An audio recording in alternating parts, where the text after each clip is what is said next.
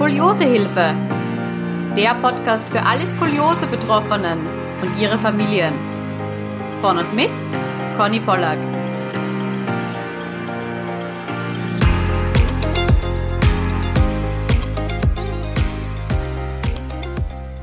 Hallo, es freut mich, dass du heute wieder zuhörst. Bevor die Folge losgeht, möchte ich dir gerne eine kleine Botschaft mit auf deinen Weg geben. Denn vielleicht bist du gerade in einer richtig herausfordernden Skoli-Situation. Vielleicht stehst du gerade vor einer Weggabelung und weißt einfach nicht, ob der linke Weg oder der rechte Weg besser für dich ist. Ja, vielleicht fühlst du dich auch alleingelassen und hast das Gefühl, dass niemand in deinem Leben gerade versteht, was du mit deiner Skoliose durchmachst. Und es liegt mir so sehr am Herzen, dass du weißt, dass du nicht alleine bist und dass du auch nicht mit allem alleine fertig werden musst. Wenn du das möchtest, dann reiche ich dir sehr, sehr gerne meine Hand und begleite dich auf deiner Reise. Und egal, ob du selbst Skoli bist oder ob vielleicht dein Kind oder deine Partnerin Skoliose hat oder ob ihr als Familie mit mir sprechen wollt, du bist immer herzlich willkommen. Geh einfach auf meine Website www.skoliosehilfe.com Schrägstrich Beratung und dort findest du alle Infos und kannst auch gleich einen Termin buchen. Such dir einfach deinen Wunschtermin aus und wir hören und sehen uns dann online mit Bild und Ton zur vereinbarten Zeit. Ich freue mich unfassbar darauf, dich kennenzulernen und deine persönliche Beraterin zu sein. Alles Liebe und bis dann! Hallo und herzlich willkommen zu einer neuen Skoliosehilfe Podcast Folge. Heute habe ich eine Skoli-Betroffene zu Gast. Herzlich willkommen, Kaya. Hallo. Schön, dass du da bist. Ähm, wir hatten ja auch schon richtig viel Kontakt über Social Media. Schön, dich jetzt auch irgendwie so halb persönlich virtuell zu sehen. Ähm, bevor wir starten, möchtest du dich vielleicht mal ganz kurz vorstellen?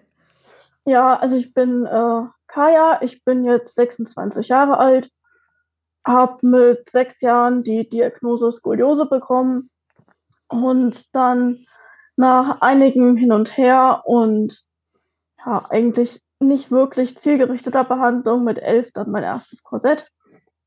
Das habe ich acht Jahre lang getragen und ich war auch achtmal in Bad Salzung zur Reha.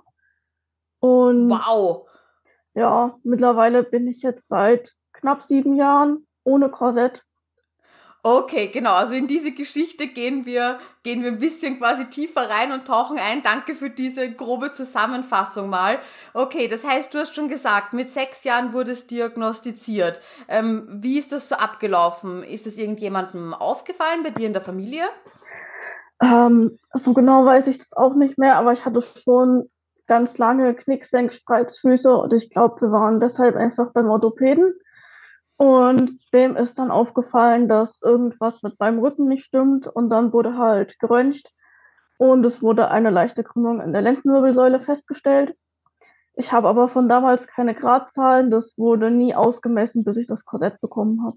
Und da ist ja richtig viel Zeit dann noch vergangen, oder? Ja, das heißt, was weißt du noch, was man deinen Eltern da so gesagt hat? Also, dass sich das irgendwie auswächst oder dass das schon so passt? Ja, es wurde halt immer gesagt, ja, das wächst sich aus und es wurde immer mal wieder Physiotherapie verschrieben, aber halt nicht nach Schrot, sondern einfach nur halt Physiotherapie. Ja, wir waren insgesamt in der Zeit bei drei verschiedenen Orthopäden und der eine meinte dann auch zwischendurch mal, ja, man bräuchte eigentlich gar nichts machen. Der hat mir dann auch damals die Einlagen wieder weggenommen. Und da hatte meine Mutter schon halt äh, Bad Sobernheim damals rausgesucht und hatte gefragt, ob das nicht sinnvoll wäre. Und er meinte, nein, das muss man nicht machen. Und es wäre überhaupt nicht notwendig.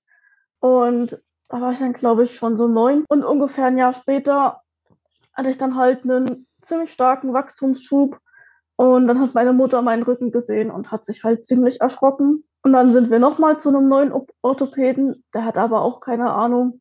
Der hat dann halt zwei Röntgenbilder gemacht. Also konnte halt nicht die ganze Wirbelsäule auf einmal röntgen. Uh, das ist natürlich besonders blöd, wenn man einen Kopfwinkel ausmessen möchte. Das sollte ja immer in einem geröntgt werden. Ja. Mhm.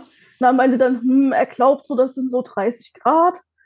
Und zu dem Zeitpunkt gab es dann aber auch schon in der Brustwirbelsäule eine neue, kleinere Krümmung. Und insgesamt hatte der auch nicht so wirklich Ahnung.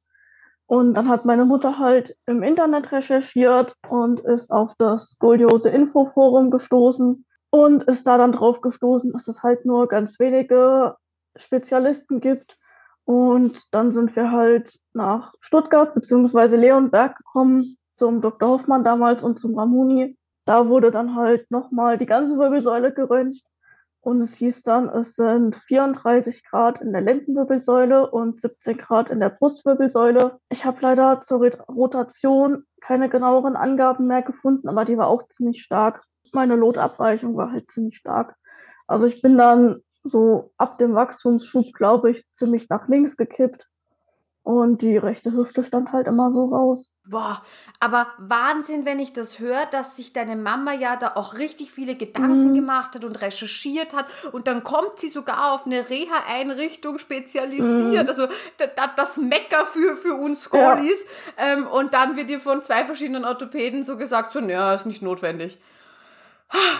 Ja. Da, da, da stauen sich schon wieder Gefühle in mir auf, ich kann es dir gar nicht sagen.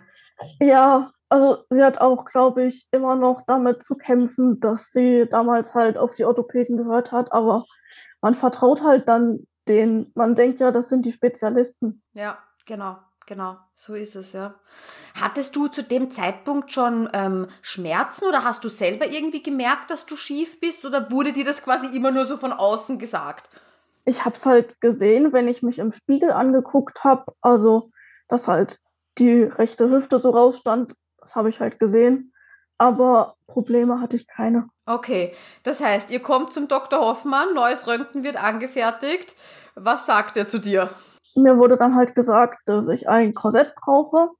Das wurde mir von meinen Eltern aber vorher schon gesagt, dass ich das wahrscheinlich brauchen werde. Und ich habe mich dann halt schon damit so abgefunden.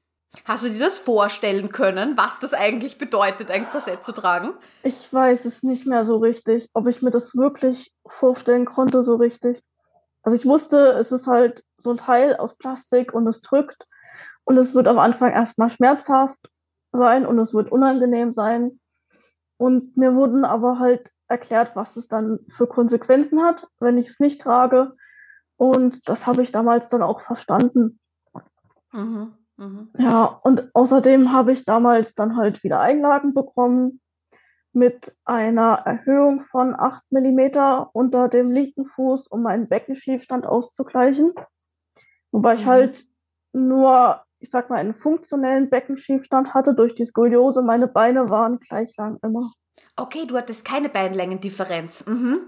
Aber trotzdem wurde ausgeglichen. Spannend. Ja. Also würde ich im Nachhinein so nicht mehr machen, aber es hieß halt damals, das sollte so sein. Danach sind wir halt zum Ramoni gefahren und da wurde ich dann eingegipst und durfte mir ein Muster für mein Korsett aussuchen. Ich glaube, danach hat es dann nochmal zwei Wochen gedauert, bis wir dann mein Korsett abholen konnten. Bei Ramoni läuft das halt so ab oder lief das damals so, aber ich weiß nicht, ob das immer noch so ist dass man halt morgens erstmal hingekommen ist und hat den Rohling anprobiert, also ein Riesenteil. Und dann wurden halt die ganzen Markierungen gemacht, was noch weggeschnitten werden muss und so weiter und so fort. Dann sind wir halt äh, erstmal wieder gegangen. Wir waren an dem Tag dann, glaube ich, in Stuttgart im Mercedes-Benz-Museum. Und nachmittags sind wir dann wiedergekommen und dann habe ich das fertige Korsett halt bekommen und es wurden dann noch Striche gemacht, wie weit ich es zuziehen muss. Dann sind wir erstmal wieder nach Hause gefahren. Kannst du dich an diese Zeit noch erinnern, wie du dich gefühlt hast? Also hat sich das so ein bisschen eingebrannt oder sagst du, na, das war eigentlich jetzt nicht, nicht so, dass es mir jetzt großartig in Erinnerung geblieben ist? Also so großartig in Erinnerung geblieben ist es mir jetzt nicht. Also es war am Anfang wirklich sehr schmerzhaft. Ich habe etwa zwei Wochen, glaube ich, gebraucht, bis ich es tagsüber ganz gut tragen konnte. Ich habe aber auch, also ich habe es halt wirklich immer wieder probiert und ich wollte das halt dann auch wirklich, weil ich halt verstanden habe, was es für Konsequenzen hat, wenn ich es nicht trage. Was wurden dir als Konsequenzen genannt? Ähm, mir wurde gesagt, dass halt wahrscheinlich die Verkrümmung weiter fortschreitet, was halt vermutlich zu Schmerzen führt, wenn ich älter bin und dass es auch sein kann, dass ich operiert werden muss mit halt Metallstäben und Schrauben. Sag mal, wie, wie alt warst du damals? Kannst du mir das nochmal ganz kurz sagen? Ich war elf. Wow. Und du hast mit elf Jahren gecheckt, so, ja, also Schmerzen in ein paar Jahren, das möchte ich eigentlich nicht haben und also wow, richtig cool. Das heißt, du hast doch mit deinen Eltern, nehme ich an, da, da viel darüber gesprochen. Weil ich glaube, so ein Verständnis entsteht ja auch nicht einfach nur, weil einmal ein Arzt was sagt, sondern das muss ja immer wieder auch, sage ich jetzt mal, kindgerecht erklärt werden. Ja, also vor allem meine Mutter hat sich da halt sehr reingehängt. Die hat sich halt auch echt Mühe gegeben und hat mir das halt auch immer wieder erklärt, warum ich das tragen muss. Aber sie hat mich nie irgendwie dazu gezwungen oder so. Das heißt, eure Beziehung hat nicht so darunter gelitten, sage ich mal. Nee. Das ist sehr, sehr schön zu hören, ja? ja. Weil man generell, wenn man sich hier so ein bisschen umhört, dieser, dieser Kampf immer, mhm. oh, zieh dein Korsett an, mach deine Übungen und mhm. so weiter, den, den, ja, den kämpfen ja viele Familien. Ja. ja. schön, dass ihr das irgendwie auf einer anderen äh, Ebene geschafft habt. Ja, wobei ich bei den Übungen nie so konsequent war wie beim Korsett, das muss ich gestehen. Die Übungen, das war nicht so meins. Mhm. Das heißt, der Dr. Hoffmann hat dich dann auch zu einer Physiotherapie geschickt oder hat dir auch eine Verordnung für eine Reha mitgegeben oder war erstmal nur Korsett? Ähm, es gab auch gleich eine Verordnung für eine Reha und auch für Physiotherapie. Und wir haben dann auch in der Nähe eine Schrottherapeutin gefunden. Die hat in Bad Salzung gelernt und bildet sich da auch regelmäßig weiter und hat das auch sehr gut erklärt. Also mit der kam ich auch sehr gut zurecht, da war ich auch lange. Mhm. Sehr schön. Das heißt, und dann ist es so losgegangen mit der ersten Reha. Ja, also was ich halt vorher noch sagen würde, ich war halt auch, also nachdem ich das Korsett halt tagsüber halbwegs tragen konnte, habe ich das dann halt auch in der Schule vorgestellt. Cool. Also wir waren generell so eine Problemklasse und deshalb hatten wir aber halt so eine, ich weiß nicht, was genau die Berufsbezeichnung jetzt war, aber halt irgendwie so ein bisschen irgendwas zwischen Schulpsychologin und Sozialarbeiterin und die hat sich da halt mhm. mit gekümmert. Und mit der zusammen habe ich dann halt auch das Korsett vor der Klasse vorgestellt und habe das erklärt. Es gab da auch eigentlich keine großen Probleme. Ich saß nur zwischendurch mal neben einem Schüler, der ab und zu mal draufgeklopft hat. Das, der Klassiker. Ja, das fand ich aber nicht so schön. Da habe ich mich dann beschwert und dann habe ich eine Freundin als Sitznachbar bekommen. Und damit war das Thema dann auch erledigt. Aber nachdem ich halt das Korsett tagsüber dann nach zwei Wochen schon ganz gut tragen konnte, habe ich für nachts leider knapp zwei Monate gebraucht. Mhm. Also ich habe es immer wieder probiert, aber ich konnte halt ewig nicht damit einschlafen. Also von daher, falls das hier jemand hört, der auch da Probleme hat, kein Stress, es kann dauern. Mhm, ja, ich kann mich auch noch gut erinnern. Vor allem mein allererstes Korsett, das hat leider nicht so eine, ja, egal, das ist eine andere Geschichte, aber auf jeden Fall, das war hinten zu schließen. Das heißt, ich konnte das aber dann eben auch in der Nacht nicht selbst aufmachen. Und immer wenn ich es dann nicht ausgehalten habe, bin ich dann zur Mama getrabt. Ist okay, bitte aufmachen, es geht mhm. jetzt gerade nicht mehr. Und bei mir hat das auch echt lang gedauert, ja. Da darf man nicht aufgeben, da braucht man echt mhm. einen langen Atem, ja. Ähm, hat dir irgendwas Spezielles geholfen oder ist einfach nur ähm, Zeit der entscheidende Faktor? Einfach nur Zeit. Ich habe es immer wieder probiert und wenn ich mitten in der Nacht mit Korsett aufgewacht bin, dann habe ich es halt auch dann ausgezogen. Genau, also sich nicht dann selbst quälen und dann vielleicht nicht einschlafen können, dann ja. da drei Stunden wach liegen und dann ist man völlig fertig am nächsten Tag, sondern okay, das war jetzt halt bis zwei, drei in der Nacht und dann nächsten Tag äh, ja. nächster Versuch. Ja, ja, was ich noch erzählen wollte zu meiner ersten Schrottherapie, was ich auch sehr eindrücklich fand. Mir war halt bis dahin gar nicht so bewusst, dass man als Skoli so ein verschobenes Körpergefühl hat. Mhm. Und die Therapeutin hat halt gemeint, ich soll mich erstmal halt auf die Matte legen, Spiegel an der Decke und soll die Augen zumachen und soll mich gerade hinlegen. Und dann sollte ich die Augen wieder aufmachen und habe erstmal gesehen, wie schief ich tatsächlich lege. Und mhm. dann sollte ich mich halt tatsächlich gerade hinlegen, hinlegen. Und äh, das hat sich total schief angefühlt. Und dann hat sie mir halt erklärt, dass das halt so ist, wenn man Skoliose hat erstmal. Und das Schrot halt das auch angeht. Ja, unsere eigene Körperwahrnehmung ähm, ist ja eine, eine andere. Ich glaube, da kämpfen wir unser Leben lang, dass wir wirklich das gerade mhm. quasi ähm, erreichen, wenn wir jetzt zum Beispiel stehen oder liegen. Mhm. Aber coole Übung auch. Einfach um mal selbst so ja. in die Reflexion zu gehen, hey, was ist für mich eigentlich gerade? Ich probiere mich jetzt gerade hinzulegen und dann sehe ich, ups, das ja. war's doch nicht. Ja, cool. Weißt du noch circa, wie lang du bei deiner Physiotherapie quasi ambulant warst, bevor es dann zur ersten Reha ging? Also hast du wirklich bei ihr schon die, die Grundschrotübungen gelernt? Ja, also das ging, glaube ich, los Februar oder so. Und äh, im Sommer bin ich dann halt zur Reha gefahren. Also wir haben das hingekriegt, dass es immer in den Sommerferien funktioniert hat. Also im Prinzip so die grundlegenden Übungen kannte ich tatsächlich schon. Ich habe dann halt natürlich trotzdem erstmal in der Reha die Einführungswoche halt bekommen. Mhm. Fand es auch ganz gut, weil es halt einfach nochmal intensiver ist. Ja, es waren ursprünglich drei Wochen geplant bei der ersten Reha. Es wurde dann verlängert auf vier Wochen, sodass ich dann halt auch komplett drei Wochen in der normalen Gruppe hatte. Mhm, mhm. Wie war das für dich, so auf Reha zu fahren? War das wieder so eine Maßnahme, wo du gesagt hast, hey, kein Problem, ich weiß, was die Konsequenzen sind und deswegen gehe ich dorthin? Oder war das schon so, oh, Sommerferien, nicht so cool, dass ich die jetzt da irgendwie von zu Hause weg verbringen muss? Ja, es war an sich okay, weil meine Mama halt damals auch mitgefahren ist. Nicht nur als Begleitperson, sie hatte selbst halt ein Jahr vorher, glaube ich, einen Bandscheibenvorfall und hat das halt dann so drehen können, dass sie da selbst ihre Reha bekommen hat.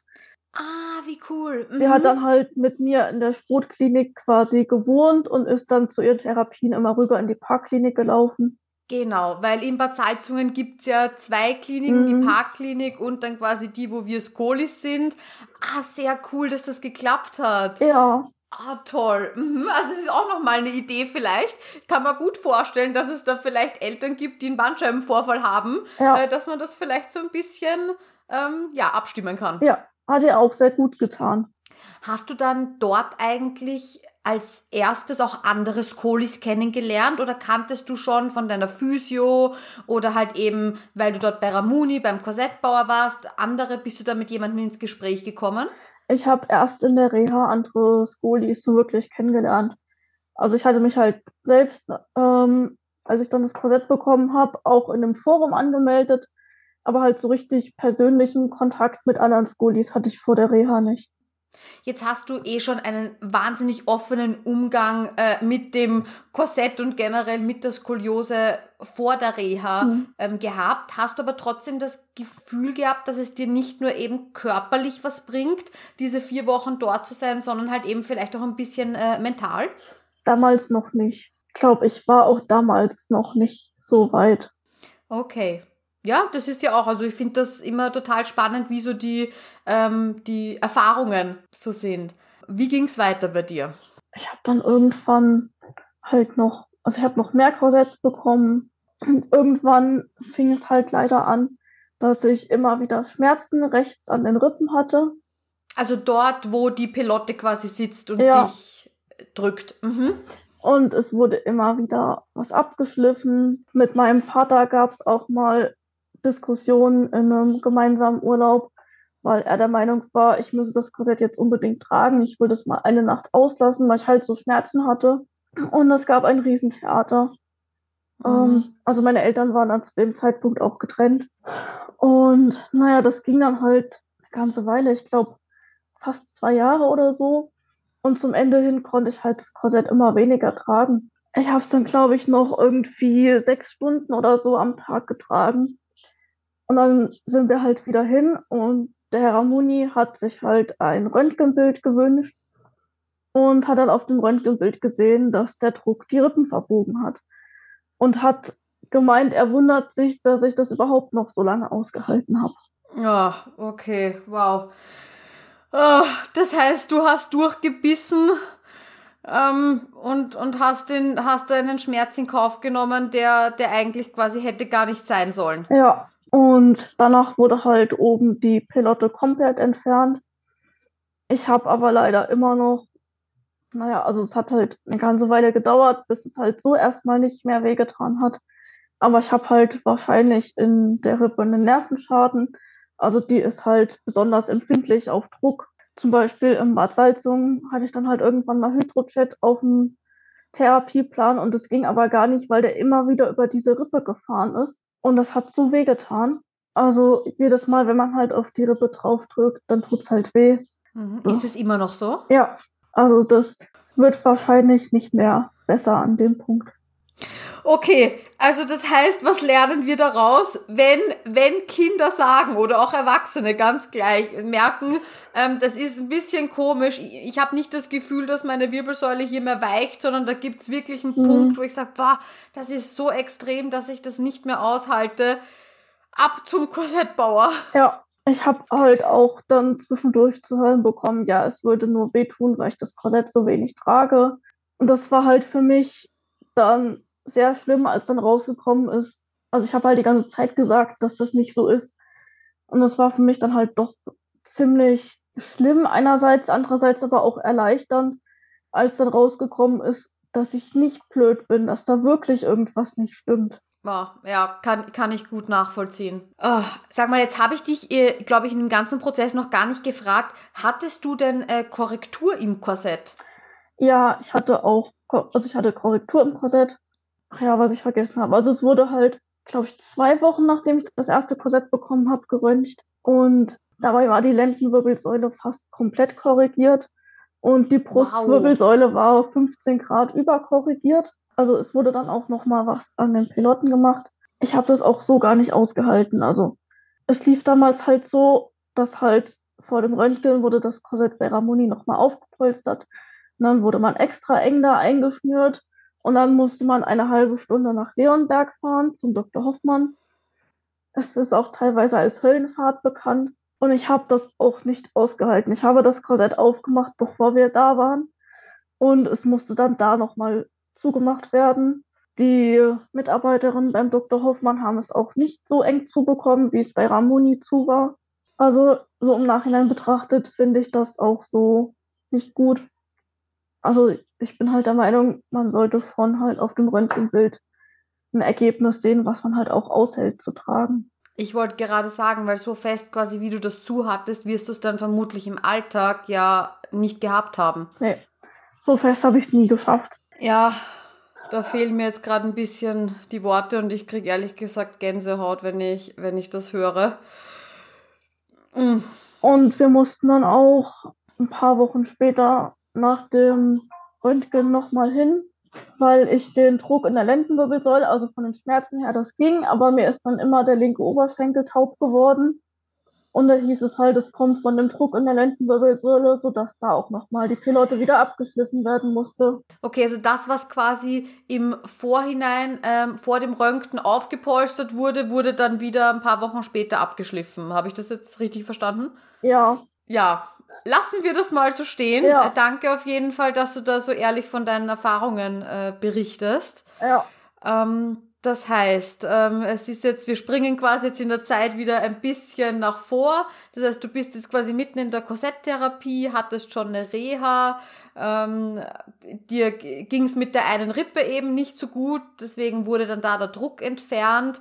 Ähm, wie wie ging es weiter? Du hast ja besprochen, dass du ganz, ganz viele äh, Rehas dann noch gemacht hast. Also die Rehas waren eigentlich immer, naja, relativ unspektakulär. Ich war quasi immer der Streber, aber ich war halt sehr schüchtern früher, so dass ich halt nicht so gut Kontakte knüpfen konnte. Ich mich halt einfach nicht so getraut habe, auf die anderen zuzugehen. Also manchmal habe ich halt schon den einen oder anderen gefunden, aber halt nie so richtig und das war halt mhm. ein bisschen schade. Irgendwann hatte ich halt Schmerzen beim Laufen im linken Fuß und halt aber nur, wenn ich halt mit Schuhen gelaufen bin, wo halt die Einlagen drin waren. Ohne halt nicht. Und dann ähm, bin ich halt mit meinem Vater zum Dr. Hoffmann gefahren, weil ich halt der Meinung war, das liegt an der Erhöhung links. Dann haben wir das halt erklärt und dann wurden nochmal verschiedene 3D-Vermessungen gemacht mit 8 mm und mit 5 mm und mit gar nichts. Also 8 mm hatte ich am Anfang. Und dann hieß es zuerst, ja, äh, mit 8 mm sieht es am besten aus, wir machen das weiter. Dann habe ich gemeint, äh, ich bin hier, weil ich mit 8 mm nicht mehr laufen kann, weil ich Schmerzen habe. Und dann hieß es, ja gut, dann gehen wir auf 5 Millimeter. Das ging dann noch so ein paar Jahre und irgendwann meinte meine Mutter halt, ich würde humpeln. Und es hat sich für mich halt auch einfach falsch angefühlt mit der Erhöhung. Also es hat sich angefühlt, als würde es nicht passen. Also ich mhm. habe über die Jahre dann mit Schrot und mit dem Korsett ein sehr gutes Körpergefühl entwickelt und war mir dann auch sicher, dass das so stimmt. Es lief dann halt trotzdem eine Weile noch weiter so. Ich hatte auch immer, wenn ich länger gelaufen bin, Schmerzen im linken Bein. Ähm, halt teilweise so stark, dass ich dann irgendwie Schmerzmittel nehmen musste. Und irgendwann gab es dann halt auf meine Initiative hin sensomotorische Einlagen. Und da wurde halt dann keine Erhöhung aufs Rezept geschrieben. Obwohl der Dr. Hoffmann eigentlich eine hätte haben wollen. Aber wir sind dann halt einfach hier in der Nähe zu einem Sanitätshaus gegangen und haben die dann hier anfertigen lassen. Danach ging es dann auch besser. Also es hat dann halt aufgehört und es hat sich besser angefühlt. Ich habe mich halt auch angefangen, selbst mehr zu informieren über das Thema Skoliose. Ich war dann beim sechsten Korsett tatsächlich dann auch sehr motiviert. Und vorher habe ich es immer so geschafft, die Korsett zu 16 bis 18 Stunden zu tragen. Und leider gab es halt nie irgendwie wirklich eine dauerhafte Verbesserung. Und dann habe ich halt versucht, es noch mehr zu tragen und bin halt so bis auf 20 Stunden ungefähr gekommen. Und bei dem Korsett hatte ich dann auch tatsächlich die Lendenwirbelsäule korrigiert bis auf 4 Grad und konnte, konnte das auch so tragen. Aber ich war halt bei den Ramoni-Korsetts nie im Lot. Also quasi hat, er, hat das Korsett halt einfach den Bogen an der Lendenwirbelsäule weggedrückt. Aber oben ging es halt dann wieder nach links rüber. Das wurde halt im Bad Salzung dann auch schon mal kritisiert. Also ich habe das einfach halt lange so akzeptiert. Ich war aber halt schon zunehmend dann doch frustriert, dass halt das nie irgendwie sich dauerhaft was getan hat. Mit dauerhaft meinst du jetzt, ähm, nehme ich an, dass du auch ein Röntgen außerhalb des Korsetts gemacht hast? Ja. Und du dort irgendwie mit den Gradzahlen so stabil geblieben bist, oder? Ja, also ähm, das erste Röntgen wirklich länger ohne Korsett hatte ich halt erst mit 18 davor war es halt immer so, äh, vielleicht mal einen Tag ohne und da waren es dann halt 27 Grad in der Lendenwirbelsäule. Aber mir war halt schon klar, dass es halt noch weiter zurückgeht, wenn ich das Korsett länger nicht trage. Irgendwann habe ich halt auch mal mit meinen Freunden eine Fahrradtour gemacht. Da war ich so 16 oder 17. Da habe ich halt das Korsett nicht mitgenommen. Es waren zwei Tage. Und nach dem ersten Tag, wo ich halt dann auch Rückenschmerzen hatte, danach hatte ich dann zwar keine Rückenschmerzen mehr, aber danach sah ich halt wieder total krumm aus. Also quasi die ganze optische Korrektur wieder weg. Dann habe ich mir halt so überlegt, dass ich ja vielleicht doch nochmal irgendwie einen anderen Korsettbauer ausprobieren könnte. Äh, CC-Tech zum Beispiel, habe das auch dann meinen Eltern erzählt und kurz danach hatte ich halt auch dann Röntgen, eine Woche ohne Korsett. Da war ich dann bei 32 Grad in der Lendenwirbelsäule und 28 Grad in der Brustwirbelsäule und 12 Grad Rotation in der Lendenwirbelsäule, was ja auch immer noch ziemlich viel ist. Genau, also mit Rotation meinst du Vorbeugetest und mit dem Skoliometer ja. den Rücken abfahren, um quasi die Dreidimensionalität ja. der Skoliose zu messen. Mhm. Und das Einzige war halt, dass ich damals halt dann besser im Lot stand als am Anfang. Das war halt dann schon, nachdem die Erhöhung weg war, dann hieß es, ja, eigentlich wollten sie zwar noch eine Erhöhung haben, aber wenn es jetzt ohne Erhöhung so aussieht, dann ist das auch gut. Und vom Dr. Hoffmann fiel dann noch der Satz, ja, der Rücken sei ja jetzt so schön, man könne mich ja verheiraten, was ich ziemlich daneben fand er war halt auch schon über 60 zu dem Zeitpunkt. Also vielleicht liegt es auch einfach am Alter, aber ich fand es halt trotzdem total daneben. Mein Verlobter jetzt, dem ist egal, wie krumm mein Rücken ist. Ja, und so soll es auch sein. Ja. Genau, völlig richtig, ja.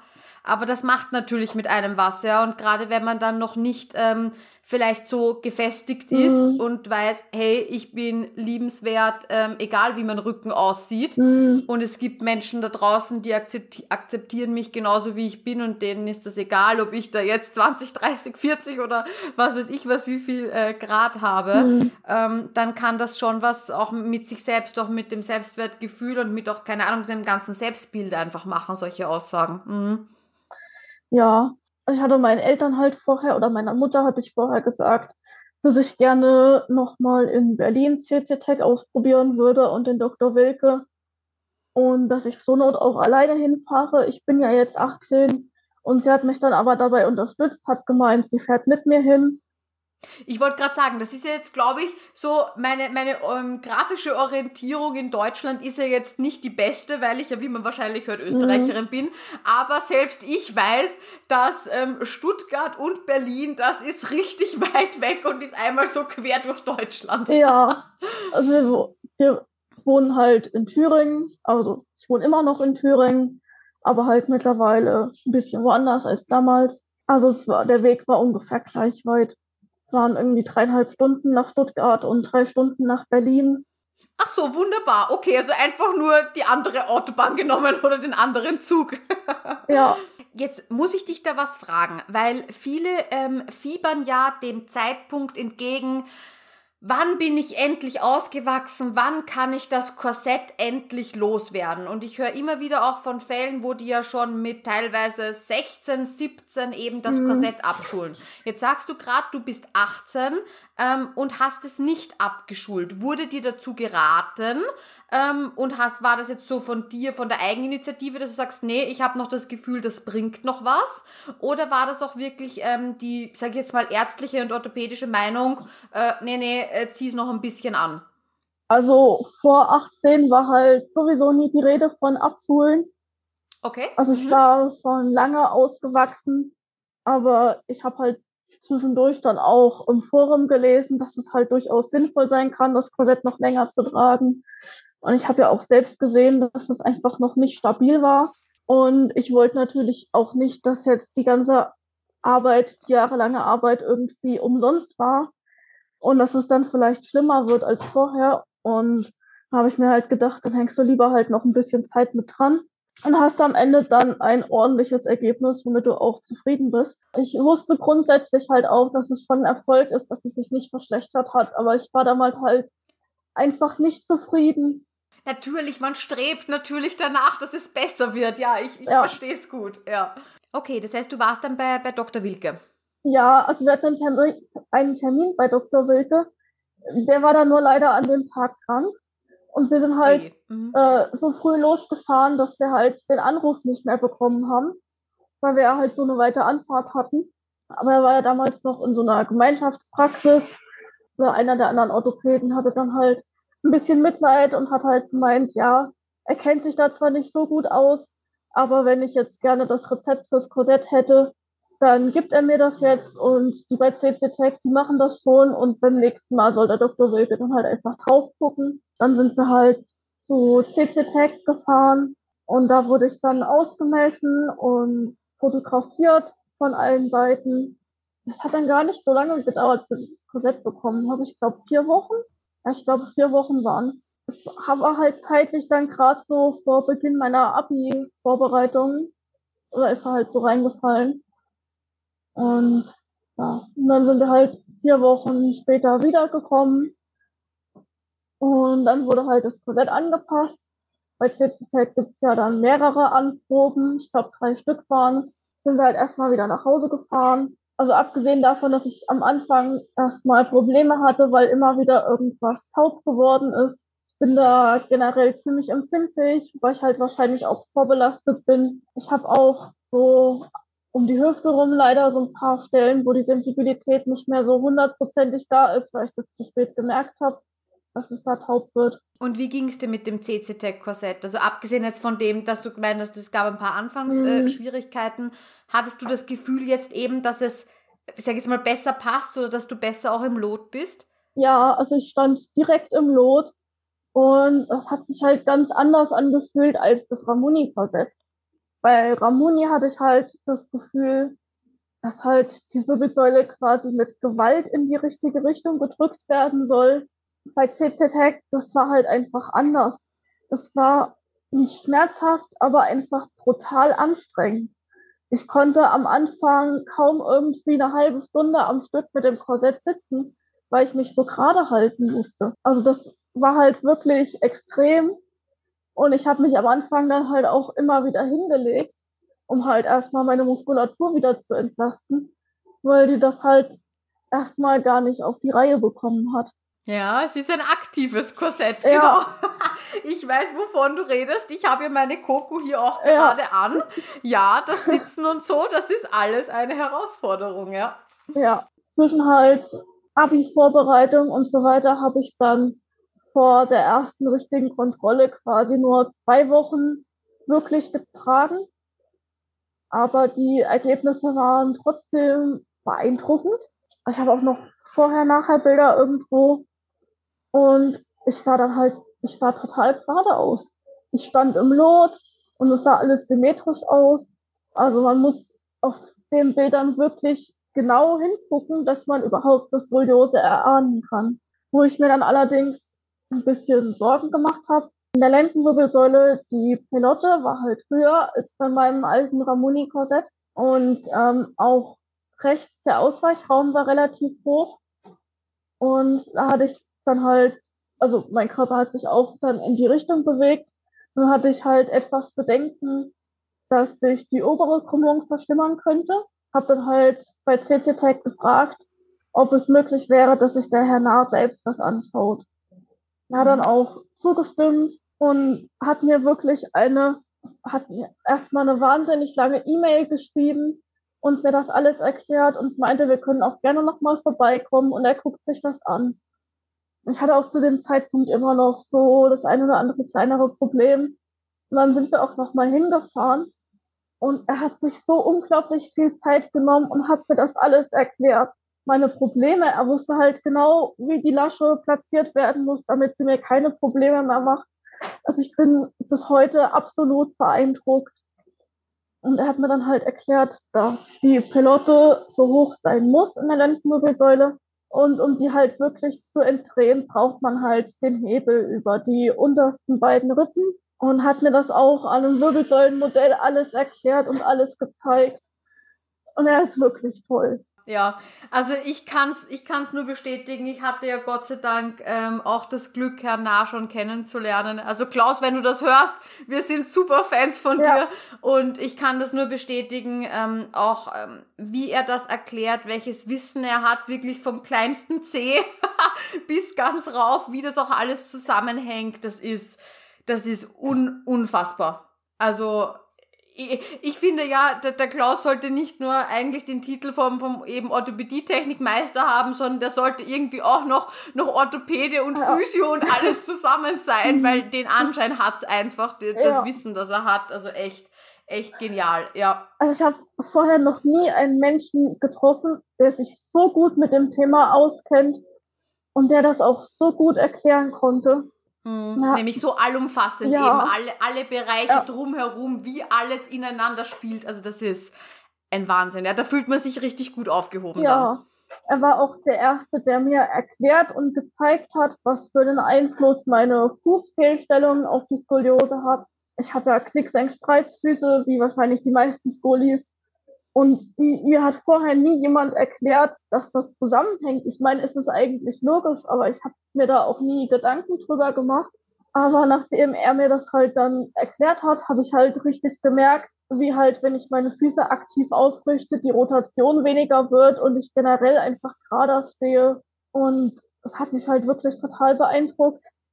Er hat auch gemeint, ich habe auf das Korsett besser reagiert als manche 14-Jährige.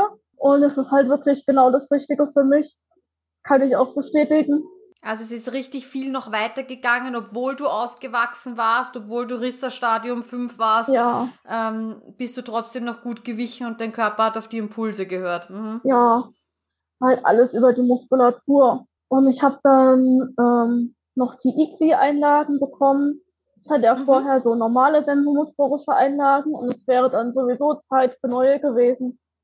Und dann hat mir halt der Herr Nahe die IQ-Einlagen ans Herz gelegt, weil sie halt einfach so ein bisschen mehr stimulieren, dass man halt noch mehr aktiv tut als bei den normalen sensomotorischen Einlagen. Die wurden mir dann auch direkt angepasst und haben wir dann auch direkt mitgenommen.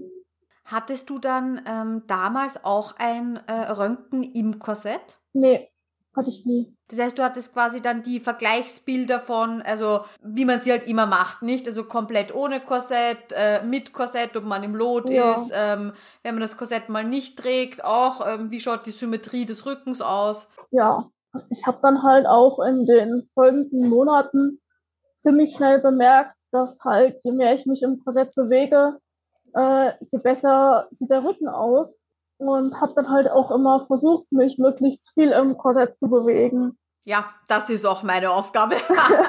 genau, so viel wie möglich bewegen im Korsett. Wir haben das Wachstum leider nicht mehr, das ja viel ausmacht, ähm, aber wir haben noch unsere Atmung und die Bewegung ja. äh, und das macht viel aus, ja, vor allem weil ja im Korsett eben dann noch andere Muskeln mhm. arbeiten müssen, die ähm, sonst vielleicht ja ähm, ein bisschen kompensiert werden durch eben ja die die ja. Muskeln, die halt durch unsere Skoliose eh schon mehr beansprucht sind. Ja. Mhm.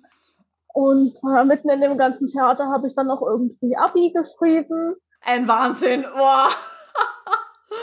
Also echt Kompliment auch, ähm, mit welchem Einsatz du da selbst bei der Sache bist, weil viele eben so hinten raus bei der Korsetttherapie, du musst jetzt bedenken, das sind ja jetzt dann schon sieben Jahre Korsett. Mhm ähm, dass du nicht sagst, boah, lass mich in Ruhe mit dem ganzen Zeug, ich möchte einfach nicht mehr, sondern dass du echt sagst, ah ne, komm, äh, das machen wir jetzt auch noch, alles neben Abi, aber ich weiß, ich werde in Zukunft ja. davon profitieren. Richtig ja. tolle Einstellung. Ich war dann tatsächlich, nachdem das mit dem CC-Tech-Korsett einmal funktioniert hat, nachdem ich es tragen konnte, war ich richtig motiviert, weil ich halt ziemlich schnell gesehen habe, jetzt tut sich was. Und ich meine Muskeln auch sehr deutlich gespürt habe. Sie haben mir am Anfang sehr deutlich zu spüren gegeben, dass das eine sehr ungewohnte Belastung ist und dass sie gerade nicht so glücklich darüber sind. Also ich hatte am Anfang auch teilweise richtig wie Muskelkater auf der Seite der Krümmung und halt so am Lendenberg sagt man ja mittlerweile.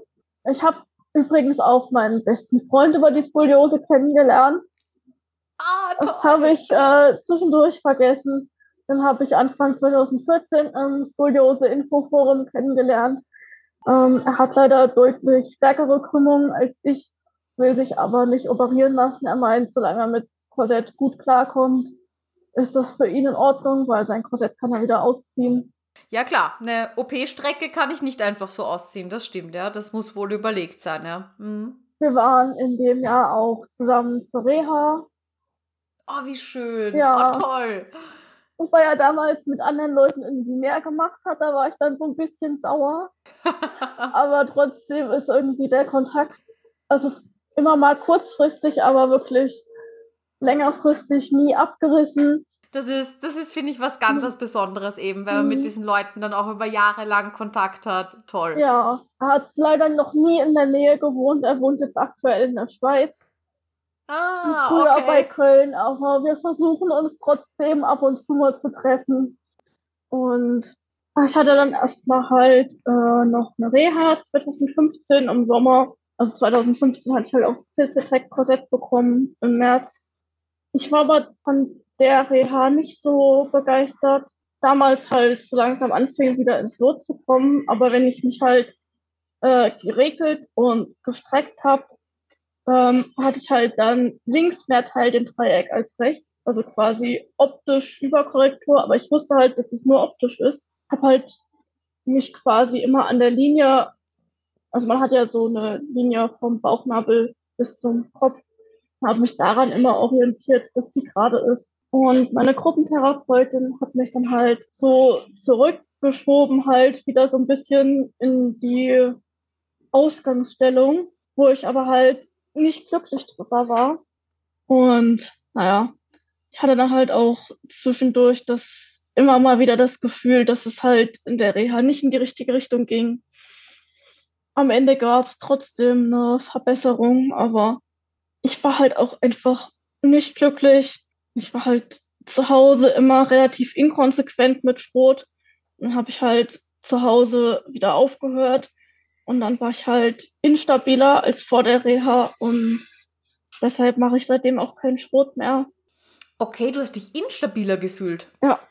Mhm. Spannend. Weil Schrot ja sehr, ich sage jetzt mal, ähm, stabilisiert, nicht also die, die, die richtige Position finden und, und dort dann versuchen, das zu stabilisieren mhm. und zu halten. Ja, Außerdem hatte ich halt das Gefühl, ähm, dass was dynamischeres, wie halt Spiraldynamik, besser wäre, weil Sport ist ja sehr statisch. Und danach hat mir halt, hat mich als erstes darauf aufmerksam gemacht, dass man halt, wenn man Skoliose hat, sich auch asymmetrisch bewegt. Und das war halt zu dem Zeitpunkt noch so eigentlich die größte Baustelle. Ich meine, wenn ich mich vor den Spiegel gestellt habe, das sah super aus. Ja, leider habe ich es bis heute nicht geschafft, Spiraldynamik zu lernen aus logistischen und finanziellen Gründen. Also erst mhm. aus finanziellen Gründen und dann hatte ich meine Ausbildung fertig und dann kam Corona und jetzt macht mhm. mein Verlobter gerade noch eine Ausbildung und ich will auch nicht ohne ihn irgendwie für mehrere Tage nach Berlin fahren. Zum Beispiel, ich denke mal, es wäre vielleicht auch sinnvoll, zuerst irgendwie einen Intensivkurs zu machen, dass man das halt besser verinnerlicht. Mm, ja, ähnlich wie sie eben dann viele bei Schrot machen, die beginnen vielleicht dann gleich mal mit einer Reha ziemlich schnell, ähnlich auch so wie es du ja gemacht hast, einfach um das zu verinnerlichen. Ja, das, das macht schon, das macht schon Sinn, ja. Aber was ja, was ja nicht ist, das kann ja noch werden. Und ja. wenn es auf deinem Plan steht, dann wirst du das bestimmt angehen und, und ausprobieren. Da bin ich schon gespannt auf deine Erfahrungen. Ja. Okay, das heißt, ähm, du trägst dein Korsett jetzt noch oder du hast es dann abgeschult? Wie, wie ging es da weiter? Ja, also ich habe das Korsett dann halt erstmal noch ein bisschen weitergetragen. Ähm, habe dann halt im Oktober angefangen zu studieren. Und in unserer ersten Woche gab es halt eine Wanderung auf unseren Hausberg hier. Das ist, glaube ich, so 800 Meter hoch ungefähr. Wir sind so im Tal so 500 Meter hoch also ich wohne hier im Mittelgebirge. Wir hatten vorher noch was anderes gemacht und da hatte ich das Korsett an und ich hatte gehofft, dass ich vielleicht noch mal zurück in mein Zimmer komme, um es auszuziehen. Aber dazu ist es nicht gekommen. Und dann bin ich da halt mit Korsett hochgewandert, habe dabei dann tatsächlich meinen Verlobten, also meinen jetzigen Verlobten, etwas näher kennengelernt, weil ich war wegen dem Korsett die letzte, er wegen seinem Asthma. Ah, ja. War Wahnsinn, oder? Welche, ja. welche Momente oder welche Situationen dann entstehen, indirekt ja. äh, durch die Skoliose, äh, die dann zu, zu, zu richtig schönen Dingen führen. Das freut mich für dich. Ja. Dann habe ich es halt erstmal noch weitergetragen. Wir haben dann noch einen Monat nicht so viel miteinander gemacht. Dann aber so zwei Monate nach Studienanfang sind wir dann halt zusammengekommen. Und dann habe ich das Korsett halt auch immer weniger getragen. Nicht, weil er das irgendwie verlangt hätte, aber weil halt, ich habe es dann halt teilweise auch einfach als störend empfunden. Das halt dann so graduell immer weniger geworden. Das war dann im Dezember, Januar oder Februar habe ich dann angefangen, die Pille zu nehmen und habe indirekt dadurch dann leider innerhalb von zwei Monaten 15 Kilo zugenommen, wodurch das Korsett leider nicht mehr gepasst hat. Und dann bin ich halt zu CC Tech und sie haben halt erstmal das Korsett aufgesägt, so als Notlösung. Dann wurde ich halt ausgemessen für ein neues Korsett. Im Dezember hieß es schon, dass man so in einem Jahr überlegen könnte, langsam abzuschulen. Und ja, dann habe ich halt erstmal ein neues Korsett bekommen. Also ich war nicht nur zu dick geworden, ich habe auch tatsächlich den Ausweichraum sehr gut ausgefüllt, weil sich meine Wirbelsäule so schön dahin bewegt hat. Und dann habe ich nach ein paar Wochen mein neues Korsett bekommen. Aber leider haben wir es nie geschafft, dass das Korsett, dass ich das Korsett tragen konnte. Die Pilote saß ein bisschen weiter unten, hm, weil der Herr Nah meinte, dass halt quasi die Rotation am oberen Teil halt schon ganz gut korrigiert ist und dass man halt weiter unten noch jetzt korrigieren muss. Und ich konnte es aber nie tragen, weil es immer taub wurde an der Stelle. Ich hatte da auch teilweise mit den Ramoni-Korsetts schon Probleme, dass es halt im Sitzen taub wurde und was ich teilweise ignoriert habe, was ich dann später bereut habe, aber mhm. lässt sich halt nicht mehr ändern. Ich wollte halt immer das bestmögliche Ergebnis haben. Ja, dann habe ich halt einfach da den Druck nicht mehr toleriert und es wurde wirklich, wirklich viel Zeit in die Anpassung gesteckt vom Herrn Nah und von einer Orthopädietechnikerin, die bei CC Tech halt gearbeitet hat. Also wirklich beide. Und sie haben wirklich viele, viele Stunden da reingesteckt. Und zwischendurch wurde dann das Korsett nochmal neu gebaut, weil Herr Nah nicht zufrieden war damit. Und es hat aber nichts an dem Problem geändert. Also es ging eine ganze Weile und dann war es, glaube ich, Mai. Dann habe ich gesagt, so, ich habe jetzt keine Lust mehr. Also nachdem ich auch wirklich mehrfach da war und auch wirklich bestimmt über 24 Stunden gesammelt in die Anpassung gesteckt wurde, kann da keinem einen Vorwurf machen. Man hat sich wirklich bei CCTech wahnsinnig viel Mühe gegeben und wirklich das gemacht, was ging. Das hat halt einfach mein Körper nicht mehr mitgemacht. Und dann habe ich halt gemeint, so, Schluss jetzt, ich habe jetzt keine Lust mehr und habe es halt dann erstmal in die Ecke geschmissen. Nachdem ich dann halt das Korsett in die Ecke geschmissen habe, hatte ich halt relativ schnell das Gefühl, dass ich wieder so ein bisschen nach links abkippe. Und ich habe aber zufällig von einer anderen Freundin mit Skoliose kurz vorher von Barfußschuhen gelesen und dann halt auch ähm, Skoliose Info Forum. Und da habe ich mir überlegt, ach naja, kannst es ja einfach mal ausprobieren. Bestellst dir ein paar.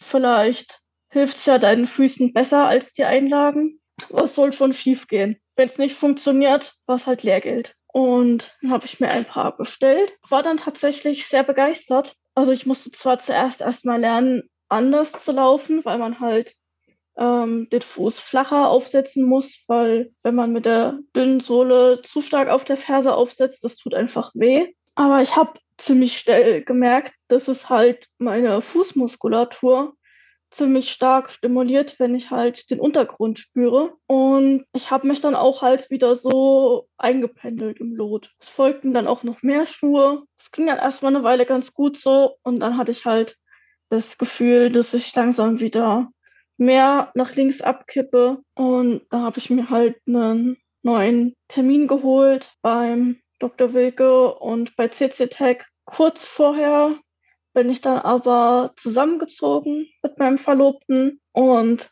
wir haben seine Matratze und meinen Dattenrost kombiniert und tatsächlich hat es sich dann dadurch auch schon wieder mehr Richtung Lot eingependelt. Und dann hatte ich mhm. halt meinen Termin und da wurde ich dann tatsächlich auch geröntgt, ohne Korsett dann mal. Also der Dr. Wilke hat äh, gemessen in der Brustwirbelsäule 21 Grad und in der Lendenwirbelsäule 26 Grad. Richtig cool. Vor allem eben jetzt auch, sage ich jetzt mal, nicht so ein bisschen verfälscht durch ein Korsett, ja. äh, sondern da kann man ja wirklich schon davon ausgehen, okay, hey, ja. ähm, das sind jetzt gerade mal deine Gradzahlen, da stehst du gerade. Ja. Mhm. Wobei ich halt finde, dass es halt nicht groß anders aussieht als das Röntgenbild davor mit 28 und 32 Grad. Es gibt ja auch eine gewisse Messtoleranz und ich weiß nicht, ob er die gleichen Wirbel gemessen hat. Aber ich stand immer noch im Lot und ich, meine Rotation war zu dem Zeitpunkt, ich glaube, bei 7 bis 8 Grad. Also okay. im Vergleich zu den 12 Grad vorher ein deutlicher Fortschritt. Genau, da hast du schon richtig was rausgeholt, ja. ja? Und Dr. Wilke meinte halt auch, wenn ich so vor ihm gestanden hätte wie jetzt, hätte er mir auch kein Korsett verschrieben. Meinte, es sieht wirklich super aus und hat mir dann halt noch eine Übung gezeigt, die ich im Korsett machen kann, wenn ich es halt toleriere, die nochmal halt ein bisschen quasi für die Bewegungsmuster und gegen die Rotation was tut. Ja, spannend. Eine Übung im Korsett, genau, mhm. weil normalerweise für Sport und so weiter ziehen wir mhm. das Korsett ja immer aus. Habe ich dann auch ein paar Mal ausprobiert, aber leider wurde es relativ schnell wieder taub. Ich hatte zum Schluss nicht mal mehr eine Pilotte drin und selbst die Ausformung vom Kunststoff wurde ein Stück weit nach außen gedrückt und es ging aber trotzdem wirklich gar nicht. Okay, also du hast echt, und du hast ja erzählt, wie viel Zeit da auch ja. rein investiert wurde. Du hast dann, glaube ich, echt gemerkt, okay, mein, mein Körper irgendwie sagt jetzt gerade Stopp, ich, ich will nicht mehr. Ja, der Dr. Wilke meinte auch, dass es halt sein kann, dass irgendwas einfach fest geworden ist, was vorher beweglich war. Wie ging es dir zu dem Zeitpunkt so mit Schmerzen? Ich hatte keine Schmerzen. Ja, ganz toll, oder? Ja. Also ich meine, wenn man dann so im Lot steht, so eine Rotationswerte hat, so einen Kopfwinkel, ich denke, da kann man gut ins, ins Erwachsensein äh, reinstarten und damit gut leben. Ja, ich war dann ein Jahr später nochmal zur Kontrolle. Da hatte sich die Rotation tatsächlich nochmal ein bisschen verbessert sogar. Und das Einzige, was ich gemacht habe, war Barfußschuhe tragen. Also Dr. Wilke war wirklich sehr begeistert und meinte, egal was ich tue, ich soll es weitermachen. Sehr cool.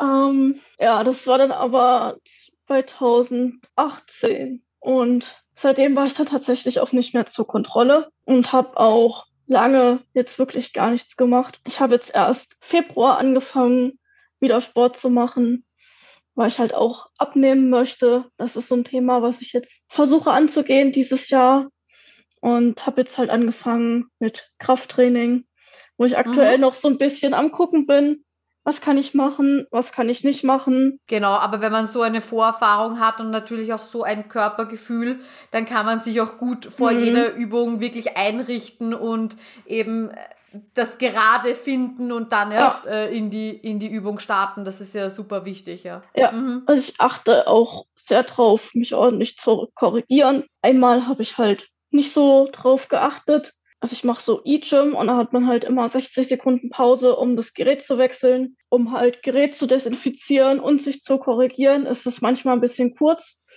Mhm. Und einmal wollte ich halt versuchen, es dann auch zu schaffen in der Pause, mich halt einzurichten, dass ich nicht dann wieder die 90 Sekunden Übungszyklus abwarten muss und dann nochmal 60 Sekunden Pause, bevor ich weitermachen kann. Aber das hat nicht funktioniert für mich.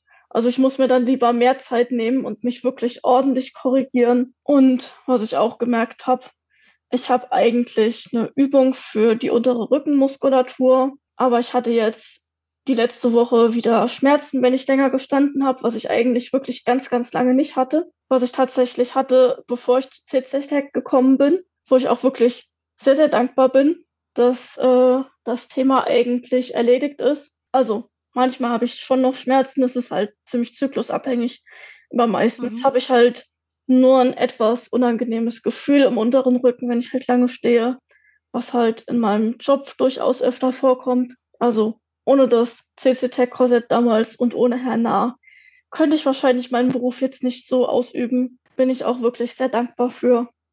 Ja, und allein das ganze ähm, Körpergefühl, was du eben hast, dass du sagst, hey, äh, boah, das ist echt äh, wenig Zeit, das ich habe und ich merke auch sofort, wenn ich mich nicht einrichte, mhm. dass mir das nicht gut tut. Ja, diese diese Feinfühligkeit, nicht nur zu haben, sondern auch auf sie zu hören, mhm. ja. Das ist ja echt, das ist ein jahrelanger Prozess. Ja. Ich glaube, ich lebe einfach in einer fragilen Balance mit meiner Lordose. Also ich habe nicht wie die meisten Skolis irgendwie einen Flachrücken, sondern ich steige eher so ein bisschen zu Rundrücken und Hohlkreuz. Aber es ist halt mhm immer noch im Normalbereich, aber ich merke halt ziemlich schnell, wenn meine Lordolose ein bisschen zu stark ist, dann kriege ich halt Rückenschmerzen, wenn ich lange stehe. Da helfen mir die Barfußschuhe halt auch, weil wenn halt die Ferse hochkommt, dann geht man einfach mehr in die Lordose. Mhm. Und was mir auch ähm, hilft, also ich bin äh, ähnlich wie bei dir, also ich habe, ich neige eher zu einer Hyperlordose, also eher so in Richtung Hohlkreuz. Und was mir dann auch richtig viel hilft, ist einfach äh, Bauchmuskeltraining. Mhm. Weil wenn wir quasi Form beim Bauchmuskel zumachen mhm. können, jetzt übertrieben gesagt, dann ähm, sind wir nicht so stark in der Lordose. Mhm. Und ich weiß genau, was du meinst. Ich muss auch tatsächlich, weil auch viele Skolis immer sagen, ja, Rückenübungen, Rückenübungen, aber es sind natürlich auch die, die, mhm. die Gegenspieler richtig, richtig wichtig. Ja, also ich lasse jetzt im Moment erstmal die Übung für den unteren Rücken weg, weil ich das Gefühl habe, dass es mir im Moment nicht gut tut. Ja. Mhm. Und Bauch mache ich natürlich. Und dann gucke ich mal, ob ich irgendwann wieder damit anfange oder ob ich was anderes mache oder ob ich es gar nicht mache. Genau, und das kann man ja jederzeit äh, individuell ändern, so, so wie du dich eben fühlst, ja. Ja. Oh, richtig, richtig cool, deine Geschichte. Hast du jetzt äh, vor, auch irgendwann mal demnächst wieder zur Kontrolle zu gehen? Oder sagst du, solange ich mich gut fühle, lasse ich's mal? Ich will an sich schon mal wieder zur Kontrolle. Ich bin aktuell nur am überlegen, wo und wie. Ich hatte zum einen überlegt, ob ich nach Berlin gehe, nochmal zum Dr. Wilke. Ich weiß allerdings nicht, ob ich nach fünf Jahren, die ich nicht da war, noch als Bestandspatientin zähle und er nimmt nur noch Bestandspatienten. Und dann hatte ich gelesen von einem Orthopäden hier in der Nähe, der sich wohl relativ gut auskennt. Und da habe ich angefragt, aber die nehmen keine Neupatienten mehr. Dann hatte ich überlegt, Bad Salzung, aber im Skoliose-Infoforum steht, dass Erwachsene nur zur einmaligen Diagnosefindung gesehen werden. Deshalb hänge ich gerade so ein bisschen in der Luft und weiß gerade noch nicht so wirklich wo und wie, aber an sich würde ich schon gerne mal wieder zur mhm. Kontrolle mhm. gehen. Verstehe, ja. Aber du wirst da bestimmt einen Weg finden. Also, ja. wenn man sich deine Geschichte so anhört, wo ein Wille, da ein Weg, ja. auch wenn der Weg eben manchmal steinig ist und man erst sich äh, orientieren muss, ja. Ja. Kaya, Oh, vielen, vielen lieben Dank, dass du deine Geschichte mit uns geteilt hast. Hast du jetzt am Schluss noch ein paar Worte, die du gerne an die Skolis da draußen richten möchtest? Also nicht aufgeben und auch keine Angst davor haben, irgendwie mal Arzt oder Korsettbauer zu wechseln, weil man das Gefühl hat, es ist nicht das Richtige. Und wenn man schon Erfahrung hat, sollte man auf das eigene Körpergefühl hören und generell auch auf das eigene Gefühl hören. Wenn sich irgendwas richtig anfühlt, finde ich, sollte man das auch machen. Und wenn sich irgendwas nicht richtig anfühlt, sollte man es lassen oder was ändern. Vielen, vielen lieben Dank, ähm, dass du deine Geschichte mit uns geteilt hast. Ähm, ich wünsche dir noch einen wunderschönen Tag und danke dir. Gerne. Es freut mich, dass du heute wieder zugehört hast. Wenn du weitere Skoliose-Infos möchtest, dann schau doch gern beim Skoliosehilfe-Blog auf meiner Website www.skoliosehilfe.com vorbei. Dort bekommst du Tipps rund um die Skoliose, Buchempfehlungen, Neuigkeiten aus der Skoli-Community und auch Beiträge über meine Lieblingshilfsmittel, die mir den Alltag mit meiner Skoliose sehr erleichtern. Auf meiner Website findest du auch Beschreibungen zu allen Podcast-Folgen. Und du kannst sie auch ganz leicht nach Kategorien filtern und durchsuchen, sodass du wirklich alle Folgen findest, die für dich relevant und interessant sind. Und wenn du mit mir über deine individuelle Skoli-Situation sprechen magst, dann gehe einfach auf www.skoliosehilfe.com-beratung. Wähle deinen Wunschtermin und wir hören und sehen uns schon ganz bald online. Ich freue mich auf dich und ich wünsche dir noch einen wunderschönen Tag. Tschüss!